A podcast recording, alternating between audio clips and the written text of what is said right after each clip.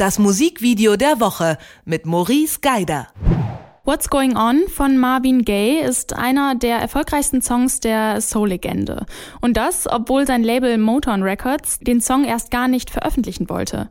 Zu gesellschaftskritisch, zu wenig kommerziell war die Begründung. Gay hat daraufhin gedroht, nicht mehr mit dem Label zusammenzuarbeiten. Die gaben danach, die Single und das gleichnamige Album ernteten Erfolge und der Rest ist jetzt Musikgeschichte. 1971 gab es allerdings keinen Clip zu der Single. Das hat Regisseurin Savannah Leaf nun nachgeholt. In einem neu produzierten Musikvideo bringt sie Gays Klassiker in einen Zusammenhang mit aktuellen Problemen der Gesellschaft wie rassistischer Polizeigewalt, Amokläufen und Armut und stellt Gays alte Frage an die Gegenwart. What's going on? Was geht hier eigentlich ab?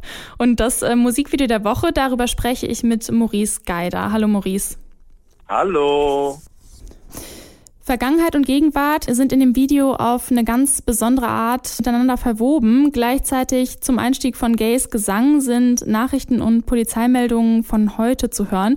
Warum ist dieser alte Schinken so passend für diese aktuellen Probleme? Es war musikalisch betrachtet ein alter Schinken, aber so ein alter Schinken, der immer wieder zurückkommt, weil der musikalisch halt so genial ist, dass man ihn natürlich auch im Jahr 2019 noch hören kann und durchaus ihn auch nutzen kann, um die Botschaft, die damals schon nicht unwichtig war, heute nochmal zu stellen. Es gab noch nie so viele Amokläufe in Schulen in den USA wie tatsächlich in diesem Jahr. Es wurde im letzten Jahr viel demonstriert, passiert ist nichts. Es wird immer wieder was erzählt von irgendwelchen Waffengesetzen, die Verein, äh, äh, erschwert werden sollen und und und, aber es passiert einfach einfach nicht. Da kann man ja auch mal visuellen Zeichen setzen in dem Musikvideo. Und genau das war der Gedanke. Man nimmt diesen Song, der bis heute kein richtiges Musikvideo hat, nimmt alte Aufnahmen von Marvin Gaye, alte Performance-Aufnahmen und kombiniert die mit sehr eindrücklichen, weil sehr emotional und sehr nah am Protagonisten gefilmten Aufnahmen, die tatsächlich an Originalschauplätzen gedreht wurden. Also wir sind hier nicht an irgendwelchen Schulen, wo man gedreht hat, sondern an Schulen, in denen tatsächlich solche Amokläufe stattfanden und teilweise teilweise auch mit Originalprotagonisten, die dabei waren. Und dadurch wirkt das Ganze so nah dran und ja, so bedrückend. Aber genau das soll es ja sein, damit diese Botschaft auch wirklich rüberkommt. Dabei ist der Songtext an sich ja eigentlich recht simpel. Ne? Also ich habe ihn jetzt natürlich nicht ganz im Kopf, aber genau, eigentlich sprechen ja eher so die Bilder ne? und weniger der Song an sich. Ja, ja, natürlich. Auf der einen Seite ist es ein Video, wo es keine, und das finde ich auch mal ganz schön, weil ich habe das sehr oft als Thema, wo es keine Bild-Tonschere gibt. Hier geht natürlich der Inhalt des Songs mehr oder weniger einher mit dem, was man sieht. Ähm, und je später man in das Video reingeht, desto weniger sieht man auch Marvin Gaye tatsächlich, sondern ist dann irgendwann fast nur noch bei den Protagonisten. Dann werden diese fiktiven Aufnahmen beziehungsweise diese inszenierten Aufnahmen mit den Protagonisten werden auch wieder ausgetauscht gegen tatsächlich echte Nachrichtenbilder von Demonstrationen aus den USA, die quasi für härtere Waffengesetze demonstrieren. Das wird dann auch noch mal so ein bisschen gemischt. Da kommt dann nochmal so eine kleine Komponente am Ende rein. Aber diese kleinen einzelnen Szenen, von den einzelnen Protagonisten. Wir haben die Mutter in Armut, die in ihrem Haus nicht so richtig weiß, wie sie sich das Essen leisten soll. Wir haben die Kids an der Schule, die nicht so richtig wissen, wie sie damit klarkommen sollen nach diesem Amoklauf. Wir haben wirklich Protagonisten, die, die so echt sind, dass man, also man merkt ich bin da ein bisschen fast schon ein bisschen raus mit meinen Worten, wortlos, weil mhm. man wirklich, ohne dass die viel zeigen, also es wird nicht ein Amoklauf gezeigt. Und es wird auch nicht gezeigt, wie die Mutter verzweifelt mit ihrem Kind in ihrer Armut, sondern du siehst einfach die Leute in ihrer alltäglichen Situation, wie die damit umgehen. Und das ist so nah und touchy, dass es einfach verdammte Axt saugut funktioniert. Mhm. Dabei ist ja diese Musik, also Motown, immer irgendwie so total heitere Musik irgendwie, ne? Und dann so zusammen mit ja, diesen Bildern fand ich, fand ich eigentlich auch, dass das irgendwie dann doch irgendwie so so ein hoffnungsvolles ähm, Gesamtes ja. war irgendwie, oder? Ja, aber irgendwie kommt am Ende keine richtige Hoffnung rüber. Zum einen, wenn man ein bisschen sich mit Thema beschäftigt, dann weiß man, ja. in den USA wird sich nie was ändern, was die Waffengesetze angeht. Das ist so, als würde man dem Deutschen sein, seine, sein Auto äh, ein Tempolimit geben. Ne? Ja, ein Tempolimit aus den Autobahnen. Das funktioniert nicht. Leider, da ist wenig Hoffnung und du hast ja gerade angesprochen, diese Songs, die irgendwie so einen positiven Vibe verbreiten. Es hat zwei Gründe, warum das so ist. Der eine Grund ist ganz einfach, du verkaufst natürlich immer das süße Bonbon mit dem sauren Inhalt. Mhm. Also ne, jeder schluckt gern das süße Bonbon und dann muss er leider auch den sauren Inhalt mitschlucken. Genau das machen diese Songs. Die waren immer politisch, Motown-Songs. Die haben sich immer gegen Ausgrenzung, gegen Rassismus ausgesprochen, haben das immer thematisiert, aber auf eine fröhliche Art und Weise, um quasi dieses Thema dann doch mit nach vorne zu verkaufen.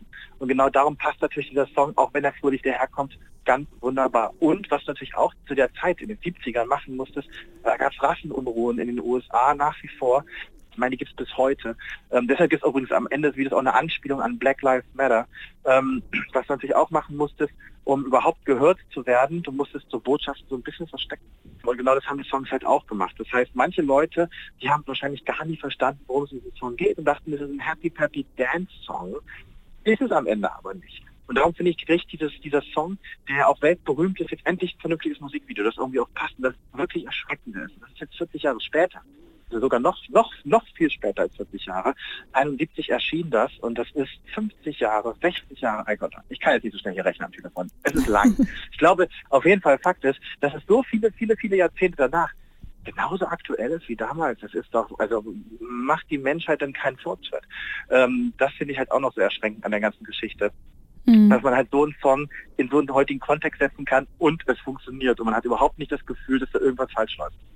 In dem Nevermade-Projekt von Universal werden Musikvideos zu Songs produziert, zu denen überraschenderweise nie eins gedreht wurde. Kannst du uns irgendwas zu diesem Projekt erzählen oder hast du da irgendwie schon noch andere Vorschläge, vielleicht beim nächsten Musikvideo der Woche?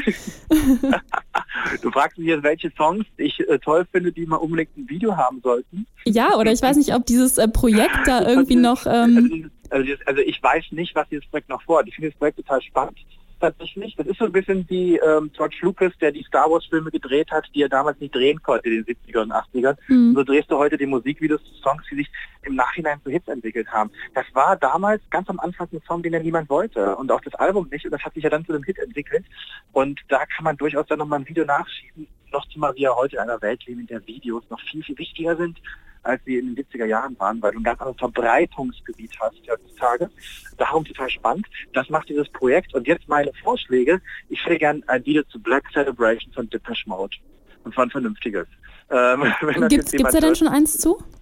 Ah, es gibt ein ganz, ganz schwieriges, äh, so ah, okay. ein mega langweiliges, als aus dem damals, aus, dem, also aus den frühen 80ern, als das erschienen ist. Aber ich finde, daraus könnte man heute einen richtig guten Song machen. Hast du schon Ideen dafür? Video für das Musikvideo? Für Black Celebration? Mhm. Nee, da müsste ich jetzt nachdenken, weil es wäre natürlich ein bisschen langweilig, einfach nur so eine okkultische Satansmesse zu ja, ja. Zu offensichtlich. Ja. Das ist ein bisschen offensichtlich. Lasst uns da was Schlaues draus machen. Aber hätte ich Bock drauf, würde ich sehr, sehr gerne machen. Okay, gut. Ja, das war das äh, Musikvideo What's Going On von Marvin Gaye. Ein Song, der auch nach über 40 Jahren noch den Nerv der Zeit trifft. Und ja, darüber habe ich mit Maurice Geider gesprochen. Vielen Dank dir, Maurice. Bis dahin, tschüss. Das Musikvideo der Woche mit Maurice Geider.